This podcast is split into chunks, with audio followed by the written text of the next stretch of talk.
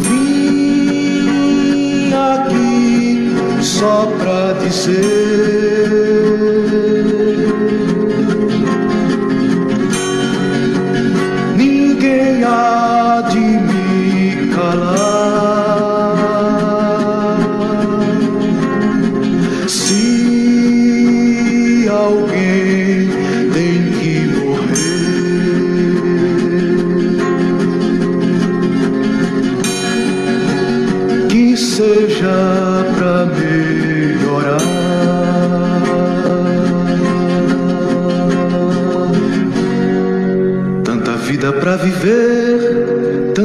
Vida se acabar. Com tanto pra se fazer, com tanto pra se salvar. Você que não me entendeu,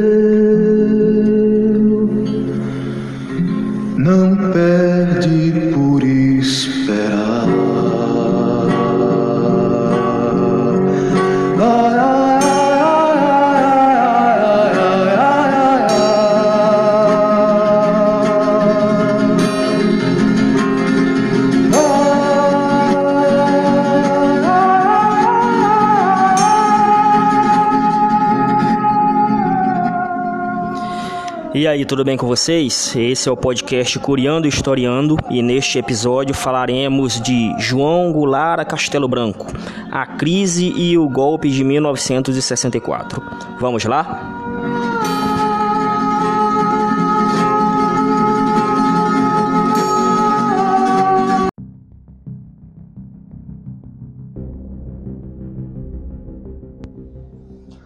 Governo exótico da figura mais exótica ainda, o Jânio Quadros, fez com que o Brasil entrasse em uma espiral de crise que se agravou com sua renúncia.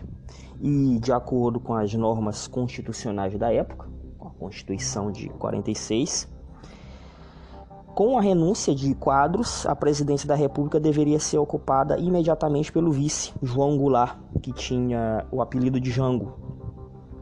E como Jango estava em visita oficial à China, tomou posse do cargo de maneira interina, conforme determinava a mesma Constituição, o presidente da Câmara dos Deputados. A renúncia de Jânio ia ao encontro dos interesses da UDN e dos demais grupos conservadores da oposição. Mas o mesmo não ocorria em relação à posse de Jango. De um lado, muita gente desejava a saída de Jânio Quadros, mas não fazia com que eles desejassem a posse de João Goulart, que era visto como um radical e radical que efetivamente ele não era. Havia naquela ocasião uma participação muito forte dos militares na vida pública e na política de maneira geral do país. Logo, uma junta militar declarou o veto ao vice-presidente, provocando uma reação de diversos setores políticos e sociais.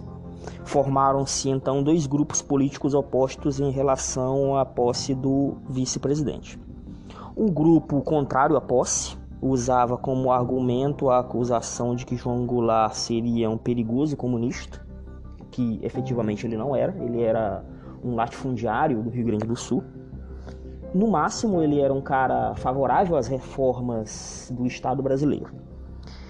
Nesse grupo estavam reunidos comandantes militares, políticos da UDN e grandes empresários nacionais e estrangeiros, bem como indivíduos estrangeiros propriamente dito, e nesse grupo, inclusive, estava inserido os representantes da embaixada dos Estados Unidos. Por outro lado, havia um grupo favorável à posse de João Goulart. Defendiam a legalidade, isto é, o cumprimento da lei da ordem constitucional. Nesse grupo eram incluídos parcela dos líderes sindicais e trabalhadores, profissionais liberais e pequenos empresários. Para representar esse grupo foi organizada a Frente Legalista, que pretendia garantir a posse de João Goulart em cumprimento à lei. Formada no Rio Grande do Sul, a frente era liderada pelo então governador do estado do Rio Grande do Sul, Leonel Brizola, que era cunhado de João Goulart, e apoiada também pelo comandante do Terceiro Exército, General Machado Lopes. Vale lembrar que naquela ocasião, o Terceiro Exército, que hoje é denominado Comando Militar do Sul, era a tropa mais numerosa e mais bem armada do país na década de 60. Até hoje, até os dias atuais, as tropas que estão lá no Rio Grande do Sul são as mais bem armadas e bem equipadas. E esse fato, aliado ao, à questão do general Machado Lopes ser um legalista, desejar que a legislação, que a Constituição fosse cumprida, fez com que os demais políticos e as demais forças políticas que, fossem, que eram contrárias à posse de João Goulart reduzissem seu ímpeto. E no contexto de crise, formou-se a chamada campanha da legalidade. E, inclusive há um filme recente de 2017 bastante interessante que narra esses acontecimentos da campanha da legalidade, campanha que foi, como já falei anteriormente, liderada pelo então governador do Rio Grande do Sul, Leonel Brizola. E dentro das negociações que foram abertas, dada o, apoio militar dos generais do Sul à causa da legalidade, foi lançado no campo político a solução parlamentarista. O confronto entre esses dois grupos parecia encaminhar o país para uma guerra civil e o Brasil, no ano de 1961, após a, a renúncia de Jânio, viveu esse clima de pé de guerra. Para que isso não ocorresse, foi negociada uma solução política. O vice-presidente assumiria o poder desde que aceitasse o sistema parlamentar. Nesse sistema de governo, o presidente da República exerce apenas a chefia do Estado, enquanto a chefia de governo caberia a um primeiro-ministro, indicado naturalmente pelo Legislativo, pela Câmara de Deputados e pelo Senado. Por essa solução, portanto, João Goulart assumiria a presidência com poderes limitados e vigiados pelo Congresso Nacional. Goulart, como um grande negociador que foi, ele acabou aceitando a condição para resolver o impasse e uma emenda constitucional foi aprovada às pressas ainda em agosto de 1961 e estabeleceu o parlamentarismo no Brasil.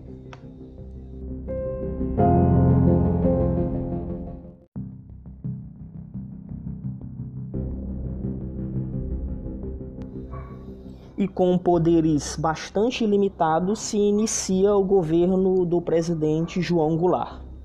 E João Goulart, como um descendente da política nacionalista de Vargas, tenta implementar no Brasil, mesmo com os limites impostos, um nacionalismo reformista. João tomou posse na presidência em 7 de setembro de 1961 a chefia de governo, no entanto, coube a um político de centro, Tancredo Neves, político do PSD mineiro, o mesmo PSD de Juscelino Kubitschek. Mas o sistema parlamentarista, contudo, não duraria mais que 14 meses. A emenda constitucional que tinha estabelecido o parlamentarismo previa que a adoção desse sistema de governo deveria ser referendada por um plebiscito que foi realizado pouco tempo depois, em 6 de janeiro de 1963. E nesse plebiscito eh, foram reunidos os votos de mais de 12 milhões de cidadãos brasileiros, dos quais quase 10 milhões se manifestaram contra o parlamentarismo e votando pelo restabelecimento imediato do presidencialismo, que é quando o presidente da República se torna o chefe de Estado e o chefe de governo, o indivíduo que dita as regras do governo. E com o restabelecimento do presidencialismo e com mais poder para governar depois do plebiscito, João Goulart se empenharia em uma linha política nacionalista e reformista, que lhe causaria muitos problemas. Naquela ocasião, havia um acirramento da Guerra Fria e tudo que tivesse o cheiro ou a possibilidade de ser socialismo ou até mesmo um nacionalismo para os países do terceiro mundo era fortemente criticado e fortemente atacado pelas forças dos Estados Unidos.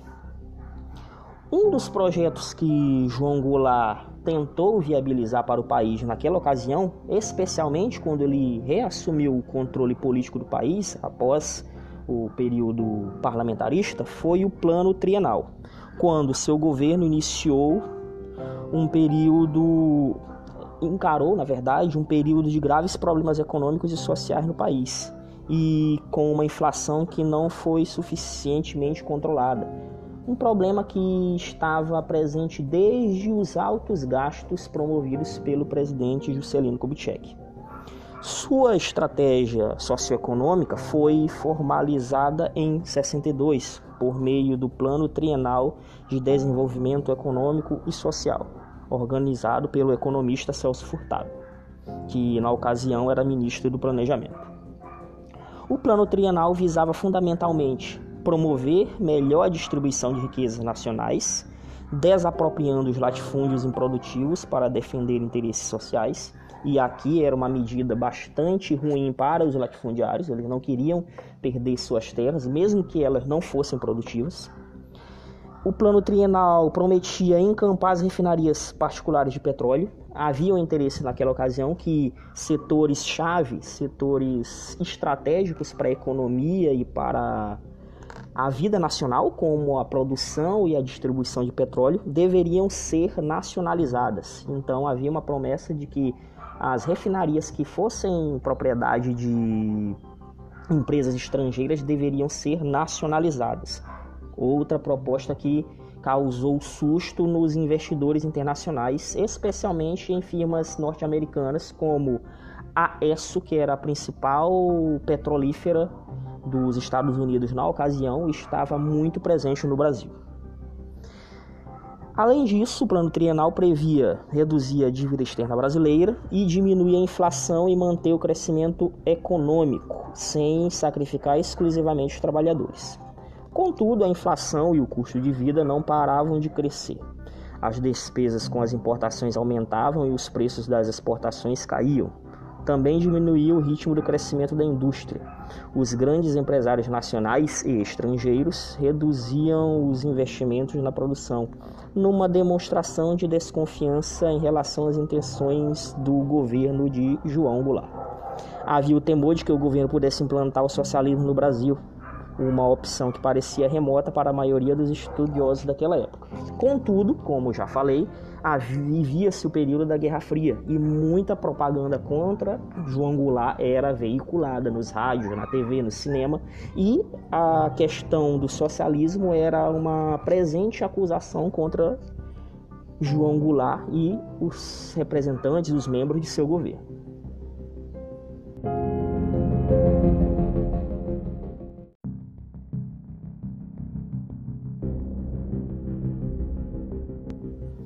E nesse contexto de acirramento, a polarização da sociedade fica evidente e é a marca principal do período do governo de João Goulart.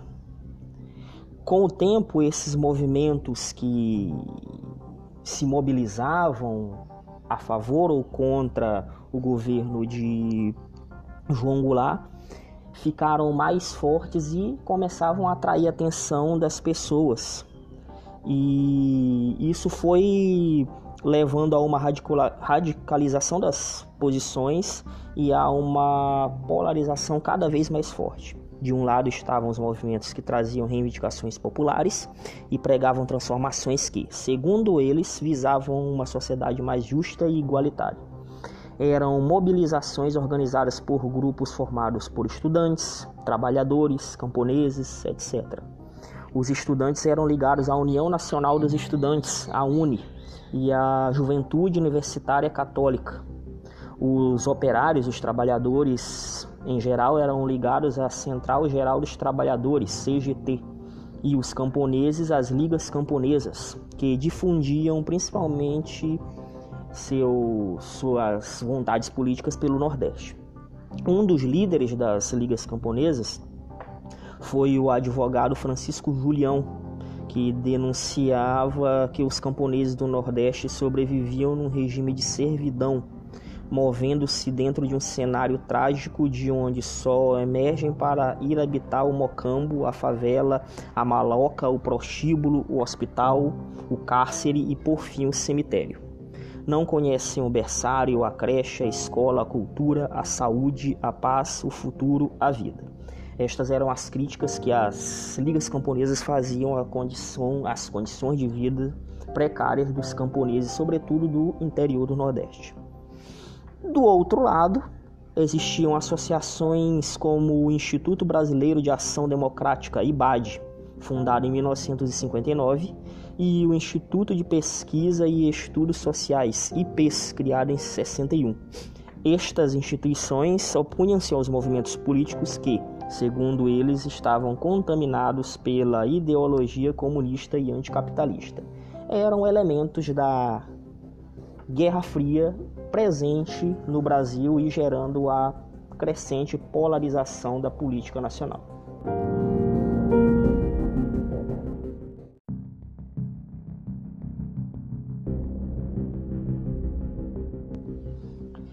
1963, o governo João Goulart decide finalmente levar à frente as propostas de reformas na sociedade e na economia nacional.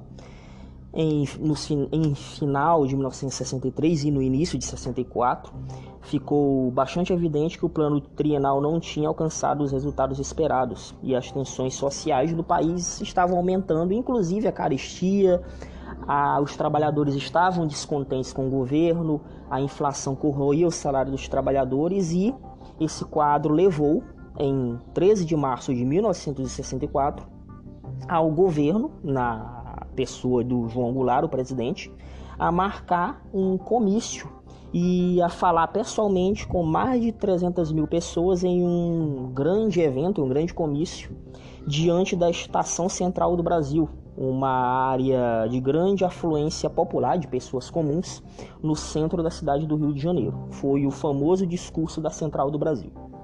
E nesse discurso ele expôs as dificuldades por quais o país estava passando e a necessidade de realizar um conjunto de reformas que seriam adotadas para seu, pelo seu governo. E a principal motivação de falar diretamente à população comum do Rio de Janeiro, que se não era mais a capital do, do país, era a principal cidade naquela ocasião, a cidade que representavam os desejos populares naquela ocasião, e ele fez isso na esperança de que a população pressionasse o Congresso para que o Congresso aprovasse as medidas elaboradas pelo governo federal. E essas eram as chamadas reformas de base, que acirraram ainda mais os ânimos das elites dominantes, das classes e dos grupos que estavam descontentes com as políticas que estavam sendo aplicadas por João Goulart. Entre as reformas de base que tanto colocavam medo nas classes mais abastadas e nos estrangeiros residentes no país, estavam a reforma agrária, ou seja, para facilitar o acesso à terra de milhões de lavradores que desejavam trabalhar e produzir no campo, a reforma agrária se fazia necessária na visão do governo João Goulart. Com melhores condições de vida e trabalho, o morador do campo poderia permanecer em seu local de origem em vez de se dirigir para as grandes cidades em busca de emprego. Vale lembrar que na, no final da década de 1950 e durante todos os anos 60, o processo de êxodo rural foi bastante severo, fazendo com que muitas pessoas, sobretudo do Nordeste, buscassem melhores condições de vida no Rio de Janeiro ou em São Paulo. Além da reforma agrária, havia a promessa da reforma urbana para socorrer milhões de favelados, moradores de cortiços e inquilinos nas grandes cidades, pessoas que viviam em condições paupérrimas e anti-higiênicas, pessoas que viviam de fato abaixo da linha da pobreza.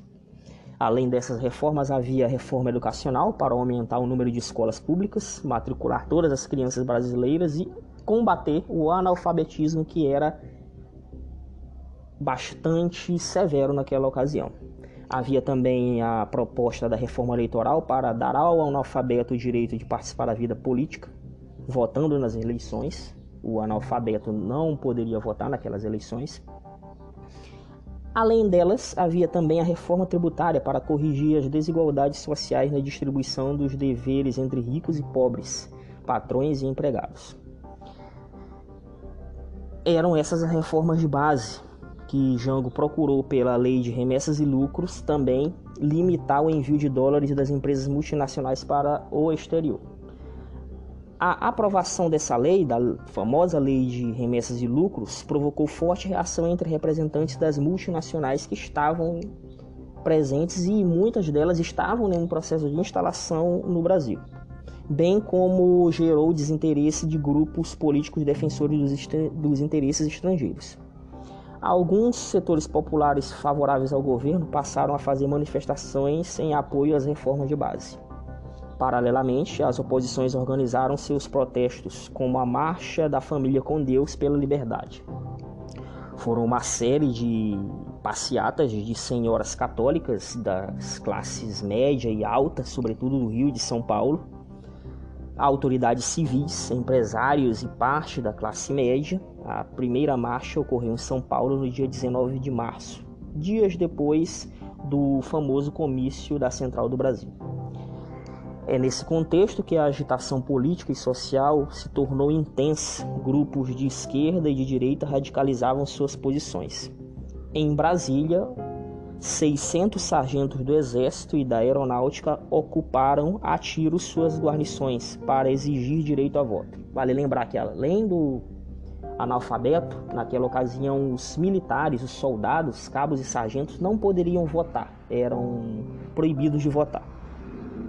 A rebelião dos sargentos foi controlada, mas os oficiais militares, ou seja, os militares de maior patente, aqueles que poderiam chegar ao posto de general, que é a, são os indivíduos que ocupam da patente de tenente para cima, esses militares se assustaram com a indisciplina da tropa e responsabilizaram o governo e o presidente da república por esse clima de desordem. Vale lembrar também que nesse mesmo momento, nesse contexto de acirramento de ônibus, o presidente da República era um indivíduo que comparecia a eventos dos soldados, dos militares de baixa patente. E os generais, os chefes de tropa, consideravam isso um desrespeito e uma quebra de hierarquia, a presença do presidente da República em eventos de soldados e de sargentos e isso fez com que muitos militares que ainda estavam reticentes em apoiar um, uma mudança de governo começassem a desistir de apoiar o governo de João Goulart. E é nesse contexto que há uma forte conspiração dentro do exército, encabeçada por uma série de militares descontentes com o governo João Goulart, e em 31 de março de 64 explodiu a rebelião das Forças Armadas, rebelião que foi encabeçada pelo Exército, e o movimento militar teve início em Minas Gerais, apoiado pelo então governador do estado, o senhor Magalhães Pinto. Rapidamente, os golpistas contaram com a adesão de militares de São Paulo e do Rio Grande do Sul, e do antigo estado da Guanabara, que era um estado que ficou no lugar do antigo Distrito Federal, situado na cidade do Rio de Janeiro. João Goulart, sem condições de resistir ao golpe militar, deixou Brasília no dia seguinte, em 1 de abril de 1964. Passou pelo Rio Grande do Sul e em seguida foi para o Uruguai no exílio político. Era o começo do período dos governos militares. E, como já falamos, em face das pressões militares, o presidente João Goulart, na noite do 1 de abril, deixou Brasília e voou para Porto Alegre e, em seguida, foi para o exílio. Contudo, antes do presidente deixar o país, o senador Auro de Soares de Moura Andrade declarou vago o cargo de presidente da República e convocou o presidente da Câmara, o deputado Ranieri Mazzilli, para assumir o governo, que era o que se recomendava na ocasião. Na falta do presidente e do vice, quem assumiria o governo federal seria o presidente da Câmara dos Deputados. Efetivamente, o controle político do país já estava sob a direção das Forças Armadas, uma vez que a ação tanto de Auro de Moura Andrade quanto de Ranieri Mazzilli contava com o apoio dos militares. Cada uma das corporações militares, o Exército, a Marinha e a Aeronáutica, indicou um representante para formar um autoproclamado Comando Supremo da Revolução. Segundo os novos comandantes do país, a intervenção militar seria de caráter provisório para restabelecer a ordem social e contar com o avanço do comunismo e da corrupção e retomar o crescimento econômico.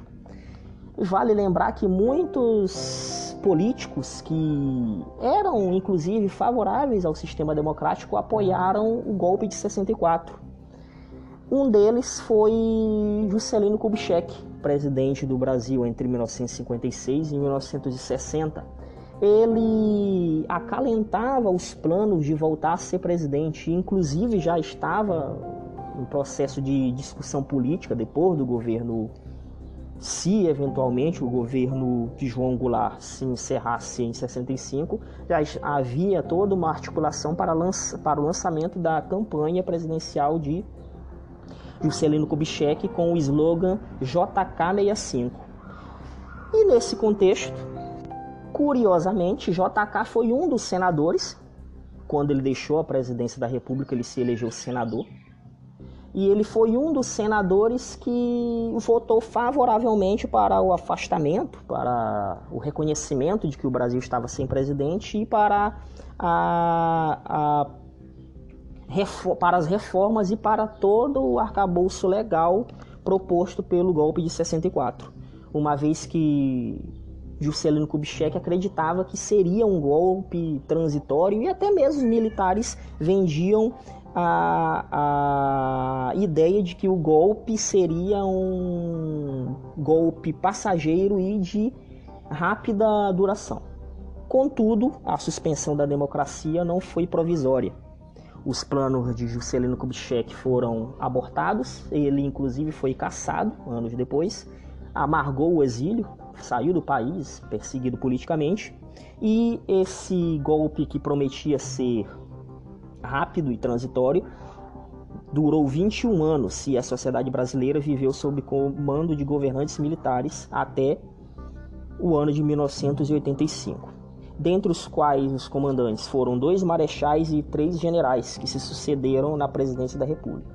O Marechal Castelo Branco, cearense, Costa e Silva, Marechal Costa e Silva, gaúcho, Médici e Geisel, gaúcho, e o General Figueiredo, que era carioca contando com. E eles naturalmente contavam com o apoio de diversas forças civis. Contexto da regime militar, que será o tema que nós debateremos nos próximos podcasts. Até a próxima.